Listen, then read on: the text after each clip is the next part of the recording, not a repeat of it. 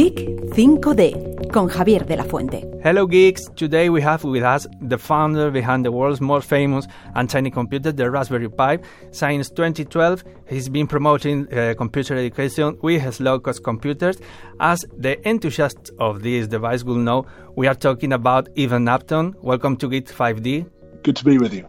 Well, Let's start with everyone wants to know the Raspberry Pi 5. You have given us uh, some incredible technical specifications on the website, new core, new GPU, uh, and so much more. Tell us what makes this version uh, so special compared to previous ones. Um, so this is the uh, this is the it's um, I guess it's the seventh generation of Raspberry Pi. It's interesting. Although it's Raspberry Pi 5, uh, there were two. There was a 1 Plus and a 3 Plus, and this is actually the seventh flagship product we've produced. Um, I guess the way in which it differs from its predecessors is mostly in terms of performance. Um, this device is roughly three times as powerful as Raspberry Pi 4, its immediate predecessor. Um, and it's about, we think it's about 100, it's a little bit hard to measure, but we think that it's about 150 times as powerful as the Raspberry Pi 1 that we launched um, back in 2012.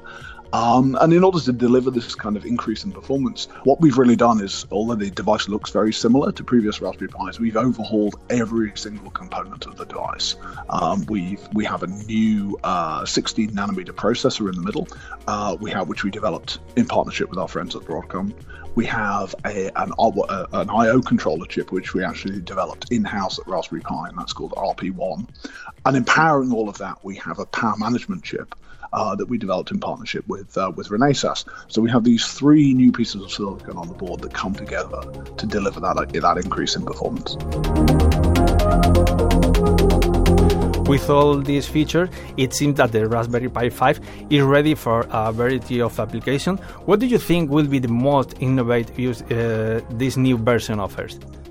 Well, it's interesting. Uh, the, the the vision of Raspberry Pi has always really been to deliver a desktop class computer. So what we wanted to do was we wanted to produce an affordable, robust, uh, fun, uh, and above all, of course, programmable. Remember, we are a uh, you know our top co, our owner is the Raspberry Pi Foundation uh, in Cambridge. We are, that is a not-for-profit that's dedicated to education.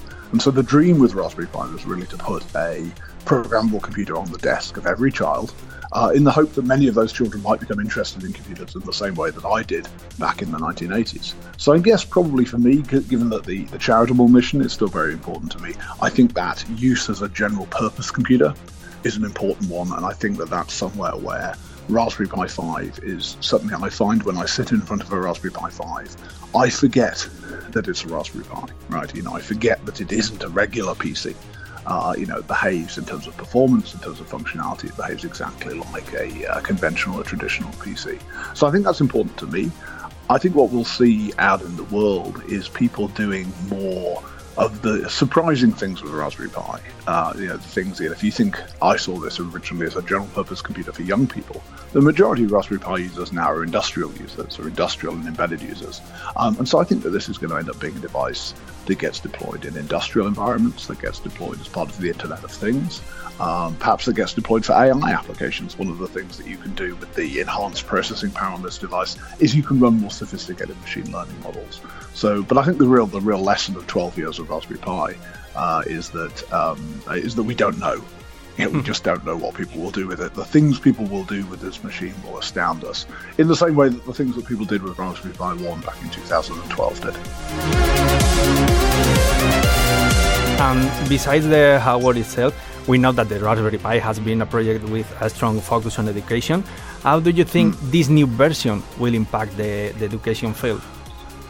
Well, I think that, remember, my uh, it's interesting. My my view uh, of this has always been a slightly anarchic one, a slightly anarchist view, right? That if you put computers near children, children will learn to use computers.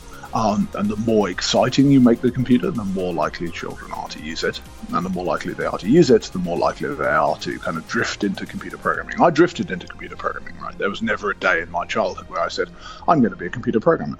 But somehow having an exciting programmable computer near me turned me into a computer programmer. So that's so you know, for me, that's the uh, that that's that's how it's going to work. I think the the way that Raspberry Pi as an educational organization has evolved during the time that I've been involved with it um, is that we become much more involved with the formal education system, with schools. You know, it's uh, as much you know the foundation's work takes place as much in schools, or maybe more in schools, than it does in children's bedrooms, right? Mm-hmm. Um, and so, providing a device which is more obviously a um, a regular computer um, opens the door to deploying these devices, I think, in more educational contexts, certainly in the developed world, certainly in Europe and North America, um, but also in the developing world. Uh, and I think that there is a real possibility here that Raspberry Pis become the default client computer uh, for education in the developing world. And finally, with, with so many advancements and features, what advice would you give uh, something uh, start with the Raspberry Pi, especially with uh, this new model? Um, I I think let's see, what would I say? I would say if people are just getting started, when we part of the vision of Raspberry Pi, right, we're very focused on low cost. We're very focused on affordability.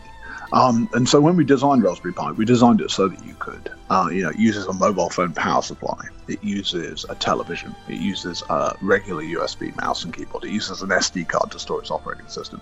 Um, and part of the vision there was that somebody who is very, very, very cost con- conscious, and children are, right? You know, children often don't have a lot of money, could go around and find all of those things in their environment. They wouldn't have to pay money for them. They could just buy the core Raspberry Pi product um, uh, from us um, and, then go and, and, and beg, you know, beg and borrow uh, the other components they needed. Now, I, but I think my advice would be for anyone who's just getting started with Raspberry Pi would be to buy a kit.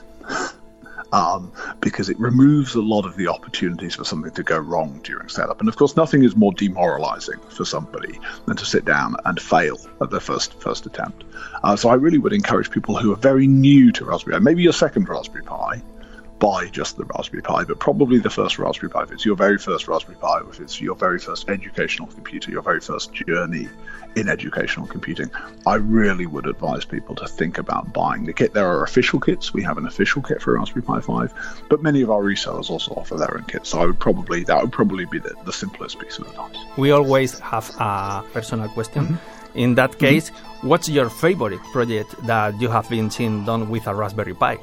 Oh well, I, can. if I could pick two, maybe. I mean, the favorite, my favorite product project that I've that we've done as Raspberry Pi with our own computer is that we've put um, Raspberry Pi computers on the International Space Station in partnership with the European Space Agency, uh, so that children in Europe um, can ha- can run their code um, in space and that's been enormous. This is a program called AstroPi, and it's been enormously popular. Uh, tens of thousands of children over the last few years have been able to run their code in space, and it turns out that that's very, very motivating for children. Children do find that exciting. You know, children find we know children find space travel exciting, right? Um, so that's probably my favourite thing that I've done. In terms of things other people have done, um, I the one I like the I talk about it a lot because I think it's a good example of the sorts of things people do with Raspberry Pi. Is the cucumber sorter. So there's a, a an engineer in in Japan uh, whose parents ran a cucumber farm, um, and um, he helped them. They were getting older, and um, when you apparently Japanese cucumbers, you sort them into a, a variety of categories based on their color and their length. Um, and the number of, of, little spines that they have on them. And he trained a, and his parents were getting older and they were finding this harder and harder. Uh, and he trained a machine learning model. He trained, trained an artificial intelligence model to discriminate between the different um, uh, the different sorts of cucumber, um, and to sort them into buckets um, using a conveyor belt and some little paddles. Um, and I mean, it sort of seems silly, but I think it's a great toy example, of a of the sort of incredible creativity that people exhibit when they are when they have access to Raspberry Pi. Uh, and also, it's, it's a toy example of, of many of these industrial applications that I talk about, where you have an object which connects sensors, a camera, computing to run machine learning, and then actuators, these little paddles, in the real world. So it's kind of an object that sits at that intersection between the real world and the network and provides computing and interfacing resources. Um, so I think that's one. It, it's from a few years ago now. That it's one that really sticks with me and is as an example, really, of, of, of everything that Raspberry Pi has been able to do outside the education domain. Eben it's a really pleasure speaking with you these minutes. We are excited to see what the future holds for Raspberry Pi. Thank you for being with us today. Thank you very much. Javier de la Fuente, Radio 5, Todo Noticias.